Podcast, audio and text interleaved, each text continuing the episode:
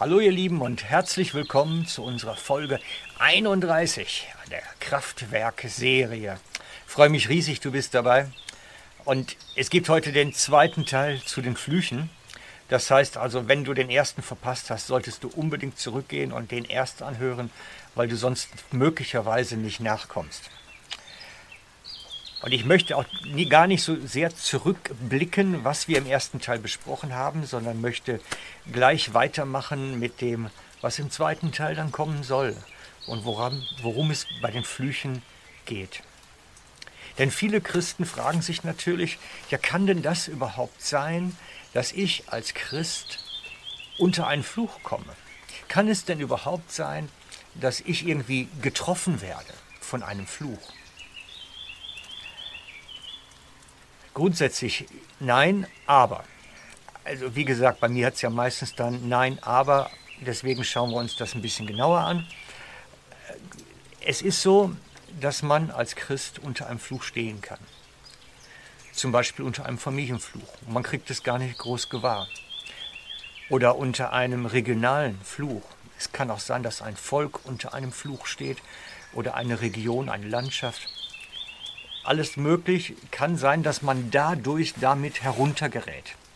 Ganz persönlich sind wir durch das Blut Jesu geschützt, wenn wir im Glauben wandeln. Da ist der Punkt. Wenn wir im Glauben wandeln, sind wir durch das Blut Jesu geschützt. Und sowas zählt zu den unberechtigten Flüchen und der fällt dann zu dem Absender zurück. Das heißt, der wird zurückgeschlagen zum Absender. Habe ich mir nicht ausgedacht, steht so in den Psalmen. Ich lese es euch einmal vor. Steht geschrieben im Psalm 109, die Verse 17 und 18. Ich lese aus der Hoffnung für alle Übersetzung. Er liebte es, andere zu verfluchen, nun soll der Fluch ihn selber treffen. Er hasste es, andere zu segnen, darum bleibe der Segen von ihm fern. Das Fluchen wurde ihm zur Gewohnheit, er hüllte sich darin ein wie in einen Mantel. Aber nun wird sein Fluch gegen ihn selbst wirksam. Er dringt in ihn ein wie Wasser, das man trinkt, und wie, und wie Öl, mit dem man sich einreibt. Wir sehen daran, der Fluch wird gegen ihn selber wirksam. Das ist die zentrale Stelle. Das ist die Geschichte mit dem unberechtigten Fluch, mit dem, wo es nicht zutrifft, dass er etwas an uns anhaben kann. Ich habe es relativ oft erlebt, dass Menschen mich verflucht haben, leider. Und ich habe immer wieder erlebt, dass ich den Moment des Einschlages schon deutlich spüre.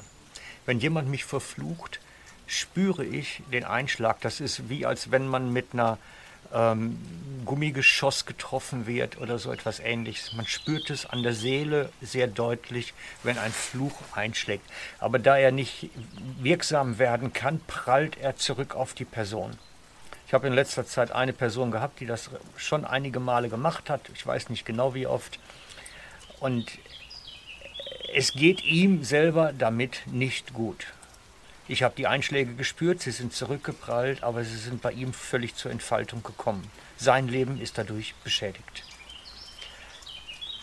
Das ist die Geschichte mit den Flüchen. Unberechtigte Flüche treffen nicht zu. Sie prallen zurück auf den Absender. Und das ist das, was wir im Visier behalten müssen. Wann ist es denn unberechtigt? Unberechtigt ist es immer dann, wenn ich im Glauben wandle.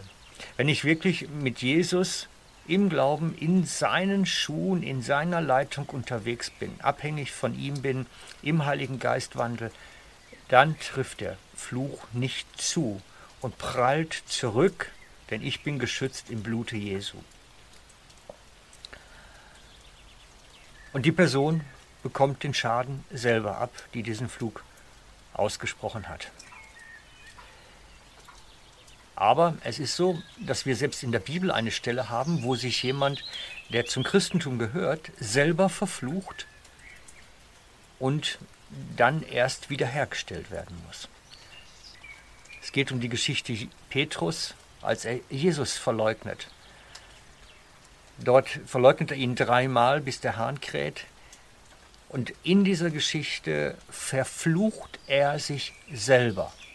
So steht es geschrieben. Blende den Text jetzt gerade ein, damit ihr sehen könnt, er verflucht sich selber.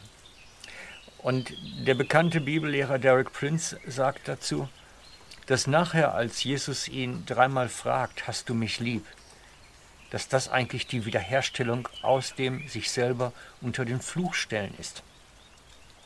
Und ich denke, das stimmt, das passt. Denn es braucht eine Wiederherstellung daraus.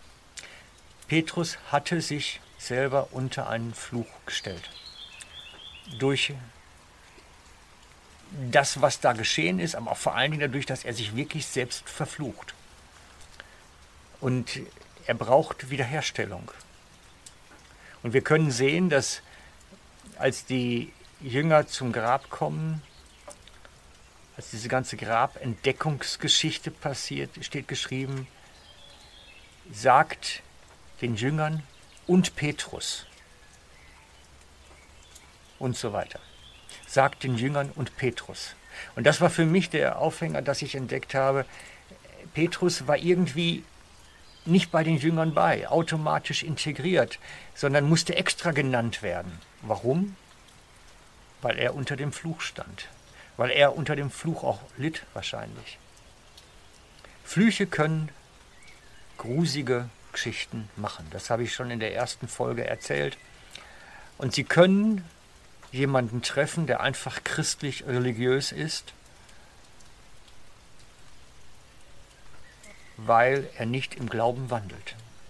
Darum ist es so wichtig, dass wir unsere Gemeindeglieder auch immer wieder lehren, was es heißt, im Glauben zu wandeln, damit sie geschützt sind durch das Blut Jesu, dass sie, damit sie geschützt sind und solche Dinge nicht auf sie eintreffen können. Und wie wir gesehen haben, ist es möglich, dass Christen oder Leute, die sich Christen nennen, durch Wandeln im Unglauben von Flüchen getroffen werden können. Und dann braucht es das Lösen von diesen Flüchen. Und ich schlage dafür so einen schrittweisen Ablauf vor. Für mich ist es wichtig zuerst einmal, dass man bekennt, ich bin im Unglauben unterwegs gewesen. Ich bekenne die Schuld des Unglaubens. Das ist wichtig dass wir da klar sind, dass wir das einsehen und dass wir das auch anders haben wollen. Gleichzeitig braucht es dann jemanden, der uns die Vergebung zuspricht. Das wäre der Idealfall. Dafür ist es das Ältestengebet, was dann auch wirklich geschehen soll. Braucht es im letzten Schritt das, die Wiederherstellung, so wie Petrus auch schon die Wiederherstellung erlebt hat dieses sich neu zuwenden, nochmal neu anfangen und das Brechen von dem, was dazwischen lag, mit klaren Worten von Leuten, die autorisiert sind, die Autorität haben und die dadurch auch so etwas erwirken können. Und wie es dann weitergeht, es kommt der nächste Teil, erfahrt ihr dann beim nächsten Mal. Also für heute ist, glaube ich, erst einmal gut. Ich wünsche euch alles Gute. Ciao, euer Frank.